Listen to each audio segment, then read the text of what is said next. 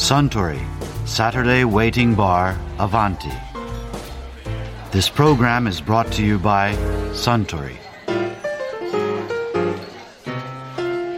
お待たせしました。ホットワインです。ありがと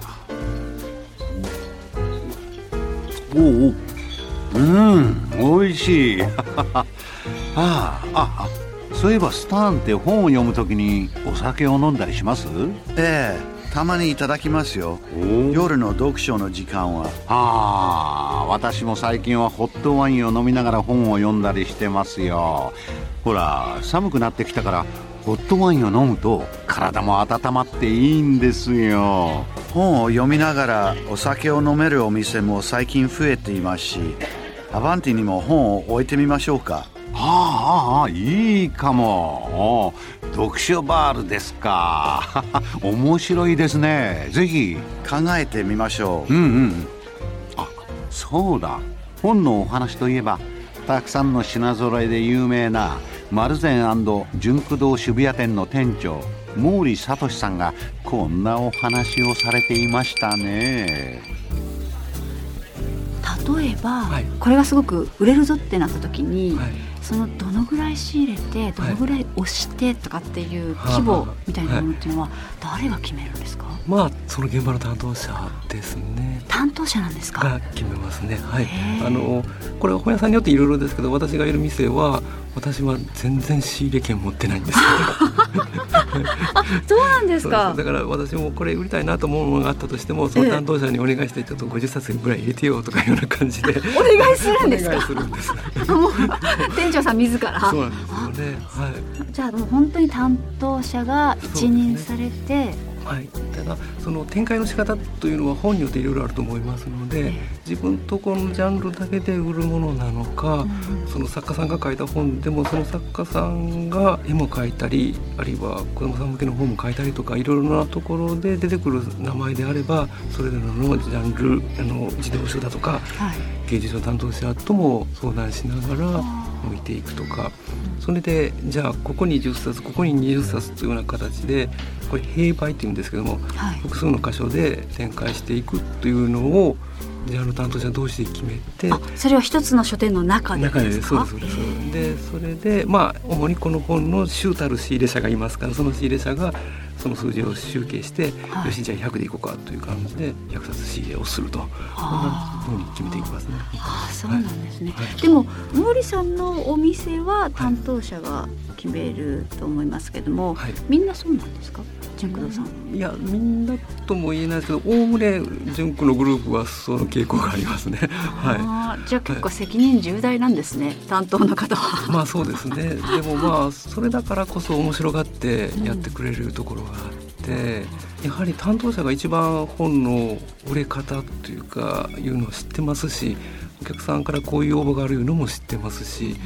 でそうすると上からこうこれを何本置きなさいとかあのそんなもの入れたらダメですとかそういう押し付けをされたらやっぱり自由な仕事できませんので、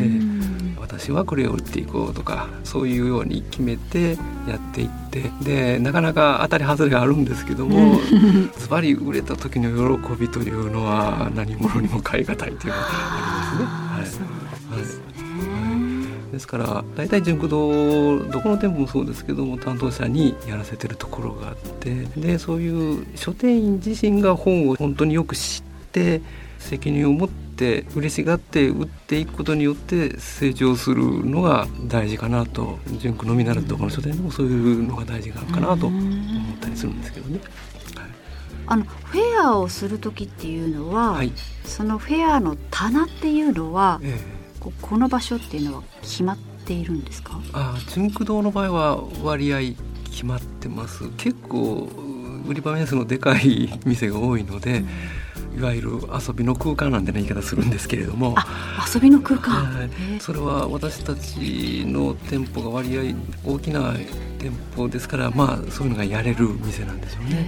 でもそんなに広くない店ですと決められたジャンルの本を置くだけで精一杯という部分もありますから、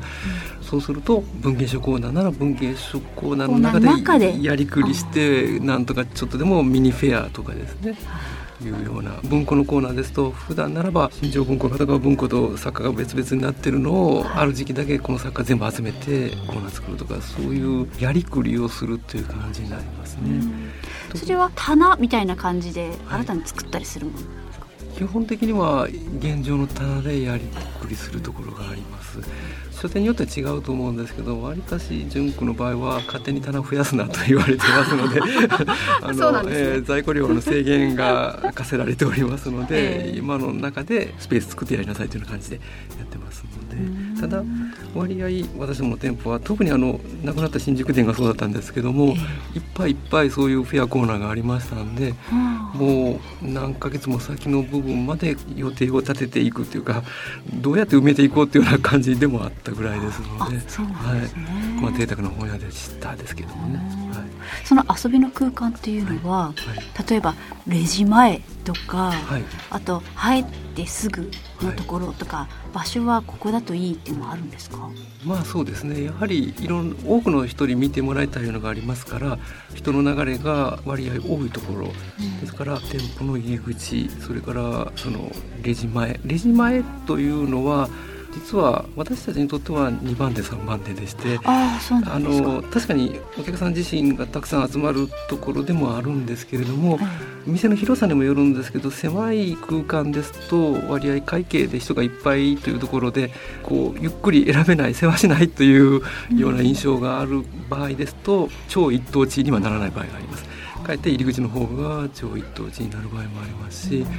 あるいは専門職の強いフェアをやるんであればもう少し奥の方のあまりお客さんが入らないようなところで、まあ、ゆっくり落ち着いてみてくださいというような作り方をする場合もありますあえてちょっと奥の方に。はい、そうなんですか。やっぱり場所は大切ですもんね。はい、そうですね。はい、と思いますね。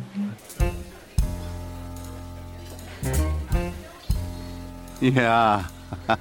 毛利聡さんのお話面白かったですね。あスタンホットワインをもう一杯。かしこまりました。ところでアバンティの常連客たちの会話にもっと聞き耳を立ててみたいとおっしゃる方は